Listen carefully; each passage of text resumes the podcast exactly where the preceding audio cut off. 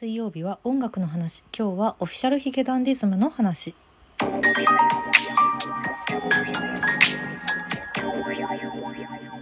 い本日はオフィシャルヒゲダンディズムの話をしたいと思います。ヒゲダン。あのー先週ねツイッターのスペースで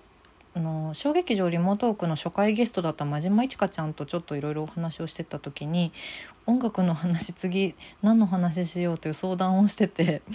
であのいっちゃんからヒゲダンの話とかあったら聞いてみたいかもっていうふうに言ってもらえたのでちょっとそのままいただいてヒゲダンの話をしたいと思うんですけれども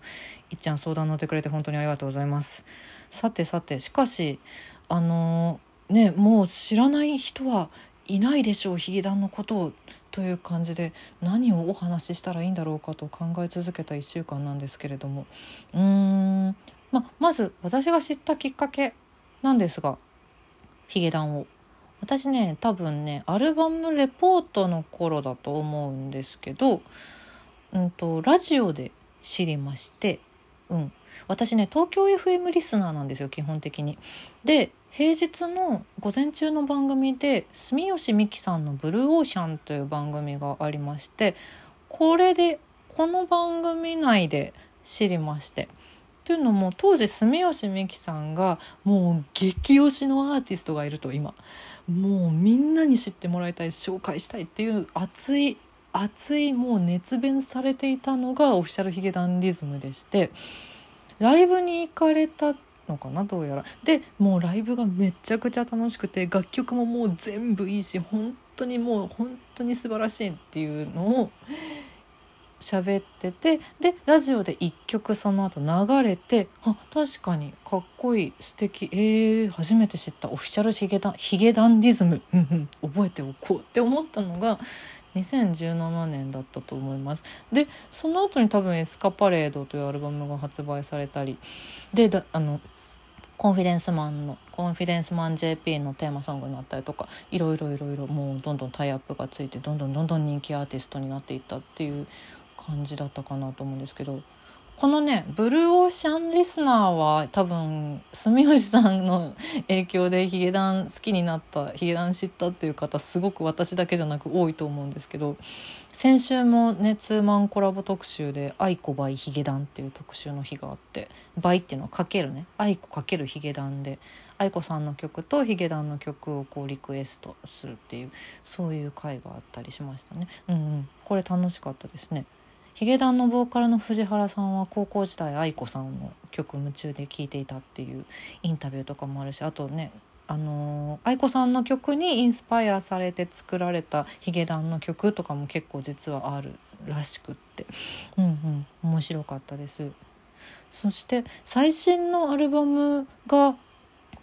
てもいいなと思ってて「エディトリアル」という8月に発売されたアルバムなんですけどなんだろう今までのヒゲダンの楽曲でもそのもうすごいかっこいいとかでブラックミュージックだったりとかファンクだったりとかもあるしなんだろうもう完全なロックもあるしすごい幅が広くてでバンドの音だけじゃなくいろんな楽器の音使ってたりとかしてすごい幅が広くてすごあなんだろう。でも全部ヒゲダンの楽曲にちゃんとなるってすごいなと思ってたんですけどエディトリアルはそこからさらに何ていうのかな。すごく深いところに行ってるっていうイメージなのかな。深いけどすごく繊細に寄り添う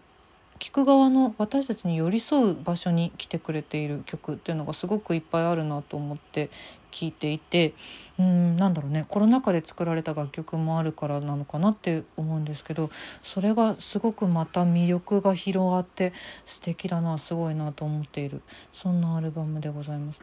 私は「フィラメント」という曲が一番好きなんですけどアルバム曲の中ではドラムの松浦さんが初めて作詞に関わった曲だそうでしてそうなんだ。へえ松浦さんの曲ちょっと他の曲もこれから楽しみだなって思わせてくれる楽曲ですね。うんうんうん。さてそうですね。えっ、とあ久しぶりにですね出囃子情報を みんなすっかり忘れている芸人さんの出囃子情報というコーナーが一応この音楽の話にはあるんですけど見つかった時にはね。うんうん。で今回もね芸人さん見つかってないんですけど野球選手の方の登場曲で結構オフィシャルヒゲダンディズムはあって使われてる曲が「Yesterday」「Stand by You」「Cry Baby」「Pretender」などなどがありました。あでもそうですよね。宿命が甲子園の応援ソングだしなんか野球のイメージありますね確かに。応援ソングにもなってるし単純にたなんだろう登場曲としてめちゃくちゃかっこいいしなんかこう奮い立つような楽曲もあるしいいですね。うんうんうん、芸人さんの方は見つからなかった。でもあのまあ引き続きこちらのコーナーは今後も探していきたいと思います。さてさてさてちょっと早いんですけど先に曲今回のプレイリストの紹介をしたいと思います。Apple Music で今回も作っております。URL 貼っておりますのでよかったらそちらから聞いてみてください、うんとうん、まだライブに行ったことがないんですけど私。どうしてもやっぱり行きたい。行った時には是非とも聴きたい。ライブで聴きたいヒゲダンリストという感じの15曲です「Tell Me Baby」「No Doubt」「ブラザーズ」ユニバースパレード犬かキャットかで死ぬまで喧嘩しよう。 Bad for me 恋の去り際。イエスタデイ未完成なままで。フィラメント Pretender 発明家。 Stand By Youラストソングの15曲です。うん、一番最初の「ラブとピースは君の中」というアルバムから最新のエディトリアルまで1曲以上は絶対入れるぞという感じで作ったリストなので、まあ、あのシングルカットの有名な曲ももちろんたくさんあるんですけど知らない曲が入ってたらもしよかったらそこからでもいいので聴いてみてもらえたら嬉しいなと思っております。さてさてえっとまあそのね何の話したらいいんだろうと思っていろいろ探していた時にどうしても気になっちゃったことがあってでもまあ時期としてはめちゃくちゃ今更なんですけどちょっとその話を残りしようかなと思っておりまして。えーと「トラベラー」というアルバムに入っている「052519」という曲のことについてちょっといろんな考察が当時なされていてこの話をしようかなと思うんですけど052519プリテンダーの話をしようかなと思ってるんですけど、まあ、どういうことかというとまずプリテンダーの CD ジャケットってあの数字の052519っていう書かれたデザインなんですよ。で「トラベラー」というアルバムの「プリテンダー」の1個前の曲が10秒弱のインストゥルメンタルなんですけどこれが「052519」というタイトルでどんな曲かっていうと「プリテンダー」の一番最初のイントロのギター部分あれがあのフレーズが2回繰り返されててそのまま間を空けずプリテンダーに入っていくっていう。だからこの052519っていうトラックは一体どういう意味を持っているのっていうのが発売当時結構話題になりまして。でねなんかやっぱいろいろ調べたら私もやっぱこれ気になっちゃって超今更なんですけどちょっといろいろ考えたことを残りお話ししたいと思います。まずえっとプリテンダーという曲の歌詞はアニメ「シュタインズゲート」からインスパイアされたっていうのはもう藤原さんがお話ししていることでしてそうなってくるとアニメの下着を知ってる人にとってはこの CD ジャケットの052519ってダイバージェンスメーターにめっちゃ似てるよねっていう話になるんですね。私も下着大好きなんで確かにってなりました。歌詞も確かにあなるほどすごい納得ってなったんですけど、まあ、知らない方もいると思うのでシュタインズゲートはすごい簡単に言ってしまうと、まあ、パラレルワールドの設定で主人公の男の人がとある女の人が死んでしまわないように他の世界線に行ってでその女の人をあの守るっていうそうやって未来を変えていってしまうっていう流れの話なんですけども、うん、でちなみにこのダイバージェンスメーターっていうので数字が1%を超えると世界線変動率1%を超えると別の世界線に行けるっていう設定があるんですね。だからこの052519っていうジャケットの数字が0.52519だとするともう1に遠く満たないのでこのプリテンダーのあの歌の中の主人公の男の子は他の世界線にはきっといけないんでしょうね。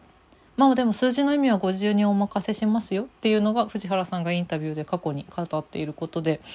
なるほどどういうことだろうこの数字と思って、まあ、私もちょこっといろいろ考えてたんですけどまあなんかこうこの辺怪しいぞっていうのはまず「プリテンダー」という楽曲の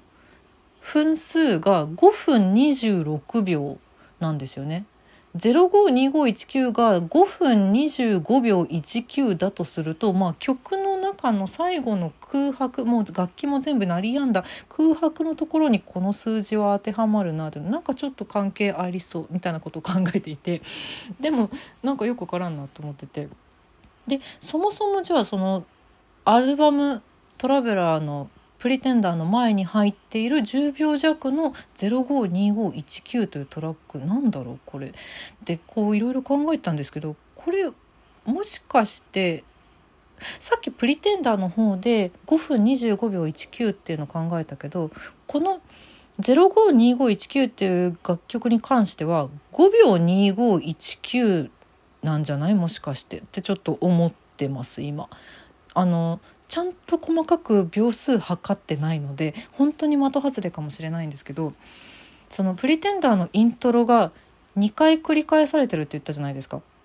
で10秒弱なんですよ。ってことはワンフレーズもしかして5秒2519の可能性あるぞと思っててだとするとこの5秒2519が2回繰り返されているトラックなのかなって思ったの。でここでシュタゲのダイバージェンスメーターに戻るんですけど052519が2回入ってるってことはちょっと2倍してみようと思って2倍するとなんかいくつだ ?052519 52519かける2.1.05038あれ？これ下着のパターンで言うと世界線変動率の1%を超えることになる。ってことはこのアルバムに入ってる「プリテンダー」って世界線を超えた先のプリテンダーなんじゃない？っていう。トラベラーだしアルバム。トラベルしてるんじゃない？っていう。なんかそのだいぶ余地いろんな余地はあるけどいろんなことを考えるアルバムになってます。